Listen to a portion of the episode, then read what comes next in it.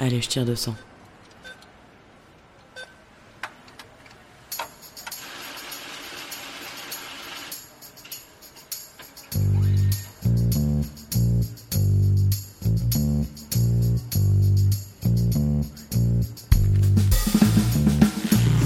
Fric, thune, Pognon. oseille, La moula. risby, Salaire. Honoraire. Prime. Pension de retraite. Livret A. héritage, Assurance vie. Impôt. Déduction. Investir. Bitcoin. Crédit. Intérêt. SCPI, Plan d'épargne action. PER. Travailler, se marier, se paxer, ou vivre en union libre, fonder une famille, épargner, acheter un appartement ou une maison. Autant d'étapes de la vie, mais aussi trop souvent d'occasions de s'appauvrir, voire de se faire avoir pour les femmes mal informées.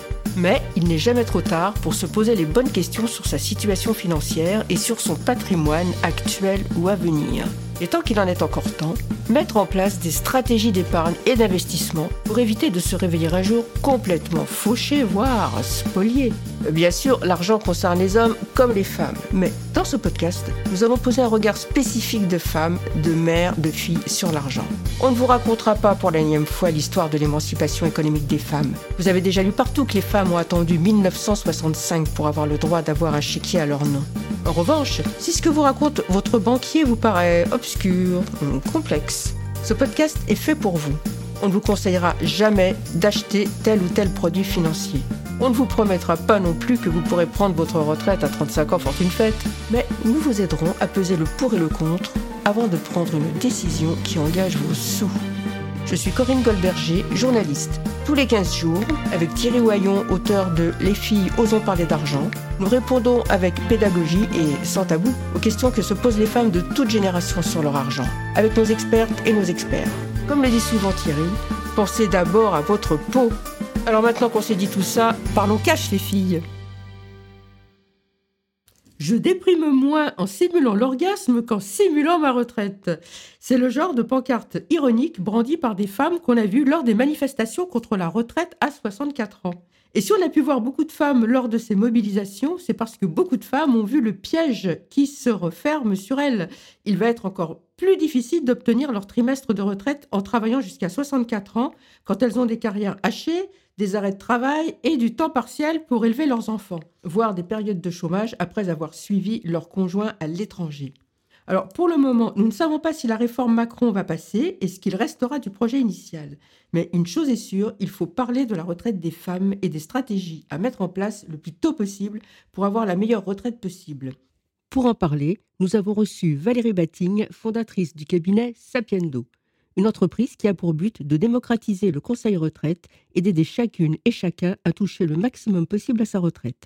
C'est ce que nous a expliqué Valérie dans la première partie de cet épisode.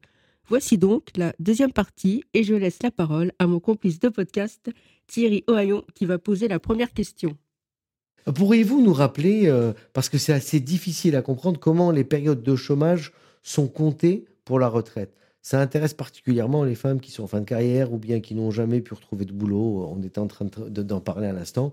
J'ai lu qu'on pouvait euh, valider un trimestre par période de 50 jours de chômage indemnisé. Ça veut dire qu'on peut euh, tout de même valider 4 trimestres par an? Même en étant au chômage? Oui, tout à fait. Alors c'est assez contre-intuitif, mais être au chômage, c'est pas si mauvais que ça pour sa retraite. Oui. Donc ben, là, j'ai une bonne nouvelle voilà, à vous annoncer. Voilà.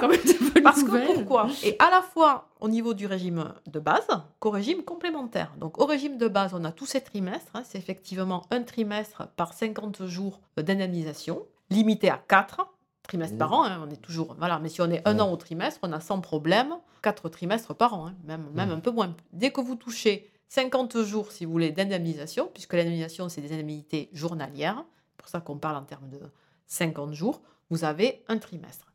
Donc, tant qu'on est au chômage indemnisé, il n'y a aucun souci pour avoir ces trimestres.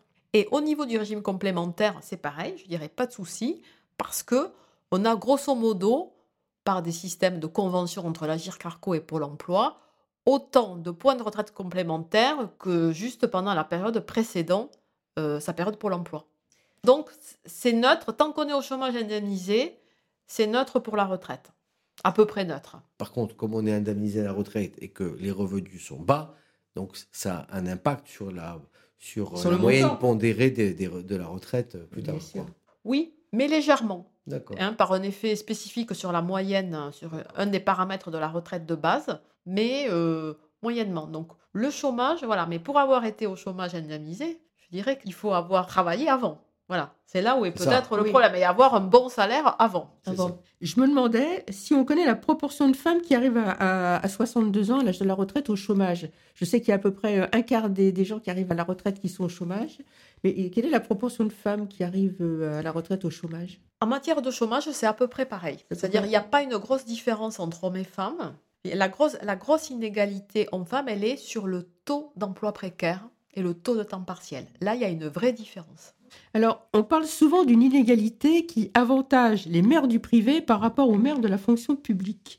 Euh, les salariés du privé, donc, elles ont droit, euh, on l'a dit tout à l'heure, euh, je crois, à huit trimestres d'assurance retraite par enfant pour compenser donc les, les effets de la maternité sur la carrière, alors que les mères dans la fonction publique ont droit à deux trimestres seulement. Mais est-ce que c'est pas faire un peu mine d'oublier que les fonctionnaires, ils ont une retraite calculée sur les six derniers mois de leur fin de carrière qui sont forcément la plupart du temps les meilleurs, alors que les retraités du privé, eux, ils ont une retraite calculée sur les 25 meilleures années. Donc moi, la question que je me pose, c'est est-ce que ce calcul de la retraite euh, sur les 25 meilleures années dans le privé, ça euh, désavantage les femmes par rapport euh, aux hommes ou effet neutre?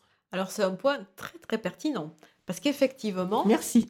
non mais c'est vrai, parce que il y a très peu d'inégalités hommes-femmes chez les fonctionnaires. C'est c'est- Ah, c'est tout c'est à bien, fait... ah, Ça c'est- rassure. il y a Quand vous avez fait 14 toute votre carrière il y a dans le- dans le 14% renseignement, d'écart. par exemple. 14% d'écart seulement. Donc, euh, vous voyez, on est loin de la moyenne de 40. Seulement. Et pourquoi? C'est justement à cause du mécanisme de calcul. Et oui. Parce qu'une fonctionnaire, eh ben, sa retraite est basée sur son indice, enfin, sa rémunération indiciaire des six derniers mois. Oui. Donc Homme ou ça- femme, quand vous êtes, Voilà, euh, quand vous donc êtes ça, prof de ça maths, gomme, vous gagnez la même euh, chose. ça gomme tous- les aléas de la carrière.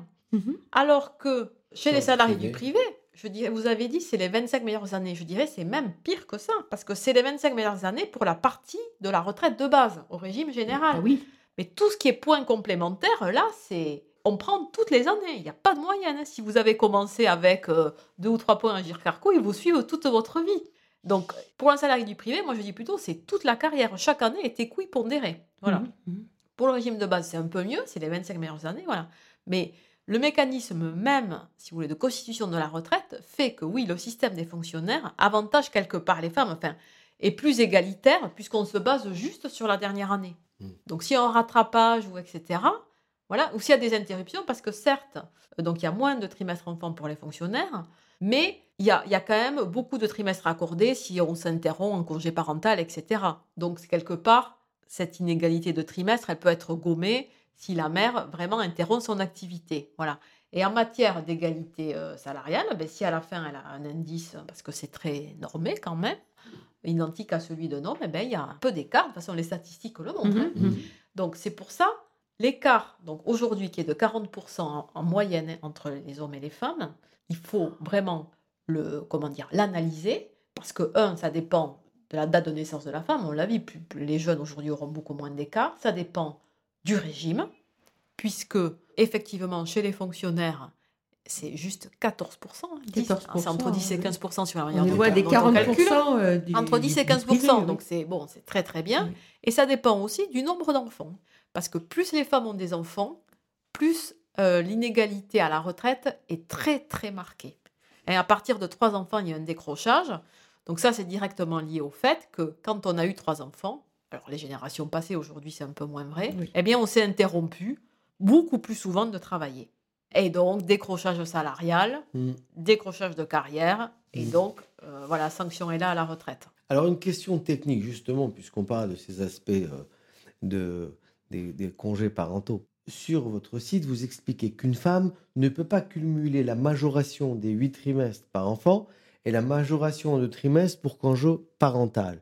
Pouvez-vous nous expliquer la situation la plus avantageuse pour récolter le plus de trimestres de retraite possible?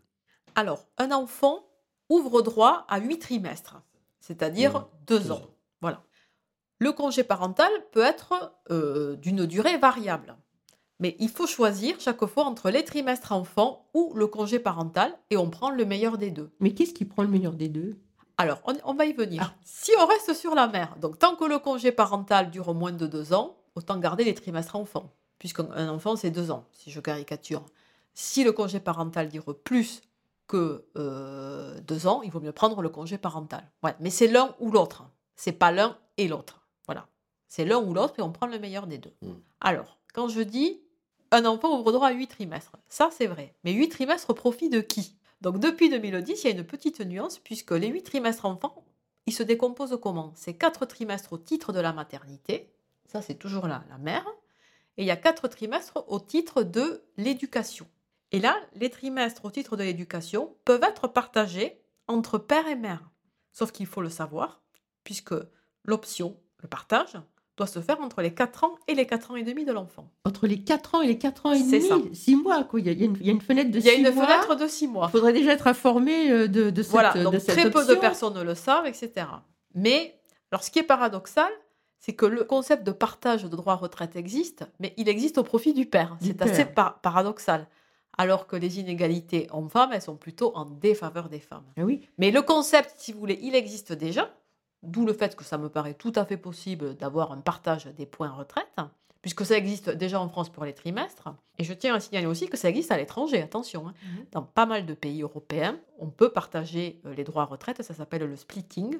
Voilà, ça existe Le déjà ailleurs. splitting. Splitting. Et donc, euh, voilà. Et il y, a il y a beaucoup de mères qui euh, donnent leur trimestre euh, d'éducation euh, à leur Alors, conjoint je dirais ou Très, peu. Moi, j'ai connu on en- des, des personnes qui font des bilans retraite chez Sapieno, on en voit mais des milliers, si ce n'est pas des dizaines de milliers. Je l'ai vu deux fois. Ah oui. Voilà.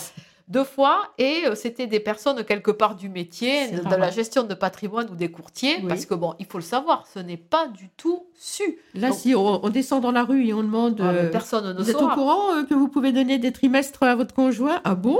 Personne ne saura. Bon, il faut le savoir. Pourquoi? Parce que suivant les configurations, pour ça peut être pertinent. Par exemple, au bout du troisième enfant, bon, si la maman ne s'est pas arrêtée de travailler, qu'elle a déjà eu deux enfants, donc elle a déjà quatre ans entre guillemets de retraite acquise, ça paraît pertinent de partager euh, la moitié des trimestres pour le troisième enfant. Enfin, là aussi, il faut s'interroger, calculer, simuler, etc. Ouais. Mais bon, en tout cas, c'est à savoir. C'est pas su. Ça, je peux Mm. vous garantir que c'est pas du tout. euh, et, une rareté quand, quand, quand ça, quand ça arrive, donc de, de donner des, des trimestres. Moi, j'en connais deux, voilà, c'est déjà pas mal. Deux. mais, euh, On les salue, euh, les deux pionniers. Enfin, je sais pas. si- Oui, alors moi j'ai une, une remarque finalement plus qu'une question là euh, sur, sur, sur laquelle j'aimerais que vous rebondissiez. Depuis qu'on a co- commencé cette, cet échange, c'est je me dis est-ce qu'une femme ne devrait pas quand même réfléchir plus avant de décider de prendre un congé parental ou son mercredi euh, pour s'occuper de, de ses enfants? Parce que c'est quand même des choix qui peuvent coûter cher plus tard, euh, notamment euh, bah, une future retraite diminuée. Et moi, je suis souvent interloquée d'entendre tout le temps euh, parler des carrières hachées, hachées, hachées des femmes pour cause d'enfants, jamais celles des hommes, d'une part. Et je me demande pourquoi tant de femmes continuent systématiquement de s'aborder littéralement leur carrière et leur retraite au nom de leurs enfants.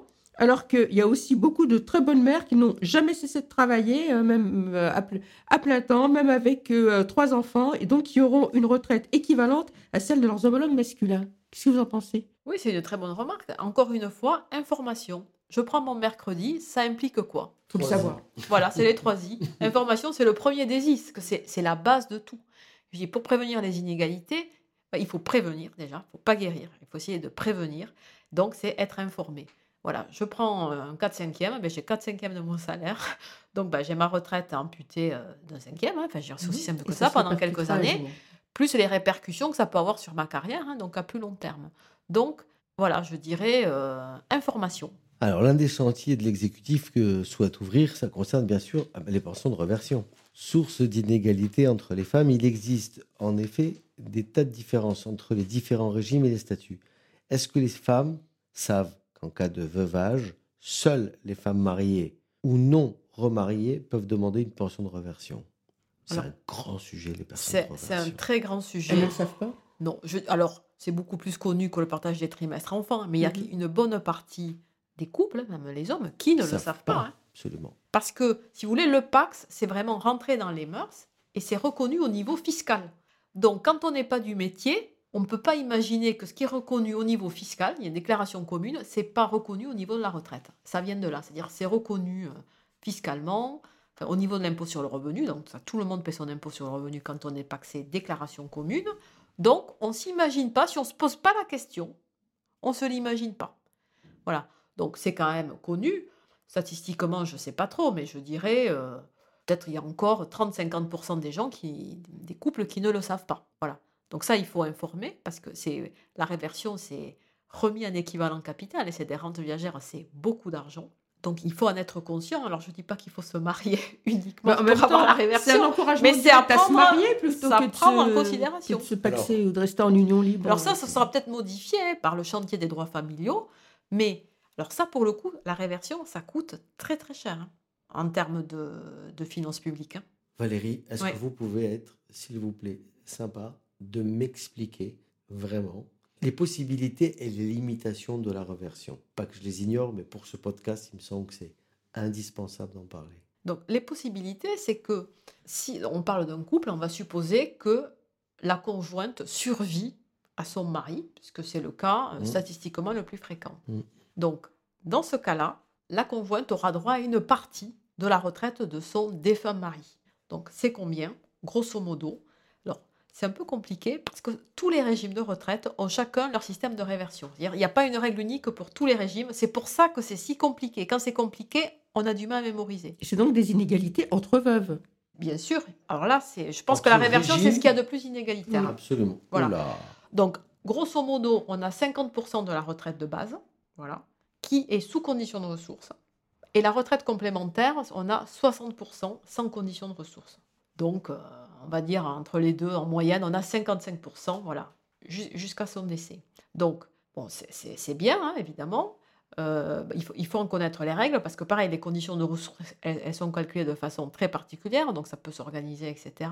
Bon, mais ça nous ramène au point qu'il ne faut pas compter sur la réversion. Quoi. Il faut avoir son propre revenu de façon indépendante, euh, réversion ou pas réversion. C'est ça l'enjeu. Et c'est ça, que le partage tout au long de la vie doit presque amener au fait que la réversion ne serve à rien. Absolument. Et dans tous les autres pays européens où on a mis en place le splitting des points, en fait, petit à petit, ils ont euh, supprimé la réversion. Ça remplace, c'est-à-dire il faut être autonome indépendamment de son conjoint. Indépendamment de son conjoint, c'est aussi simple que ça. Il y a des limites, de, des contraintes de patrimoine? Est-ce que quelqu'un qui a un gros patrimoine peut ou ne peut pas toucher la reversion Alors non, D'accord. de façon très indirecte. hein, C'est parce que pour la, la condition de ressources au régime de base, donc le régime général de la sécurité sociale, il y a des conditions de ressources.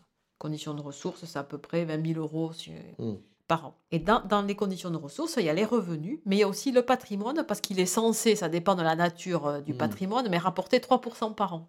Donc si vous avez un gros patrimoine, avec 3% par an, vous pouvez remplir la condition de ressources, même si vous n'avez pas de ressources mensuelles. vous Voilà. voyez? Donc de façon indirecte, ça peut jouer. Mais on ne parle que du patrimoine, là aussi, propre de la veuve. Voilà. Si elle a reçu un patrimoine hérité de la communauté, Mhm. il n'est pas pris en compte pour les conditions de ressources. Alors ça c'est contre-intuitif, mais c'est comme ça. Donc n'est pris en compte que le patrimoine propre de ce qu'on appelle de l'assuré. Alors, puisqu'on parle de la, la reversion, euh, je voudrais qu'on parle, en cas de décès prématuré du mari, des cadres. Donc, euh, les, femmes de cadre. Les femmes de cadre qui ont cotisé à la GIRC, elles peuvent donc toucher la, la retraite de, reversion de la retraite complémentaire de leur, euh, conjoint, ou, conjointe d'ailleurs, si elles ont eu au moins deux enfants, sans condition d'âge ni de ressources. Mais c'est un gros avantage par rapport aux, veuves de nos cadres, non, finalement? Alors pour l'agir carco, il n'y a, il n'y a pas de conditions de ressources. Oui, ni de ressources, ni d'âge. Pas de ressources, il y a un âge, il faut attendre 55 ans.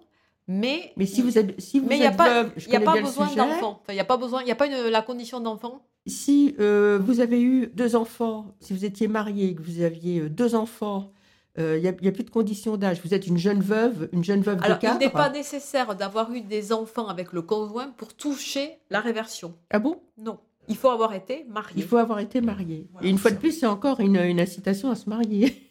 Alors, très bon point, pas toujours. pas toujours. Alors, pour la toucher, c'est il faut avoir été marié, sinon on n'a droit à rien. Mais un point d'attention, c'est le cas euh, des femmes qui ont divorcé et qui se posent la question du remariage. Bon, si elles ont divorcé, c'est qu'elles ont été mariées. Donc, elles ont droit à la réversion du premier mari.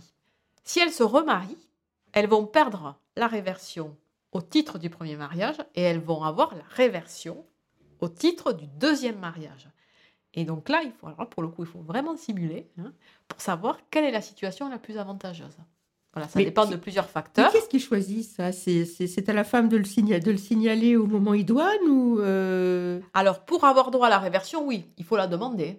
Si on la demande pas, on risque de ne pas l'avoir. Il faut on la peut- demander de manière très énergique, très organisée, comme tous les sujets de retraite du Voilà, reste. il- il faut la demander, mais la décision de se remarier ou pas, ça c'est une vraie décision, je dirais, euh, c'est- dommage, hein, mais c'est une décision financière.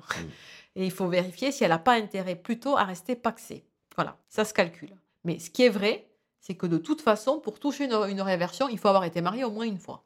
Hein, si on est resté paxé ou en union libre, on n'aura pas de réversion du tout. Parlons des femmes cadres, un sujet dont on parle rarement. Elles représentent 40% des cadres. Est-ce que les femmes, surtout celles qui ont des responsabilités, mais pas le titre qui va avec, ne devraient pas se battre comme des lionnes pour obtenir le statut de cadre? Parce que les cadres ont l'avantage non négligeable de cotiser à la fois à l'ARCO et à l'ARGIRC, la caisse de retraite dédiée aux cadres. Donc, la pension de retraite est plus élevée car la cadre a cotisé doublement tout au long de sa vie, je présume.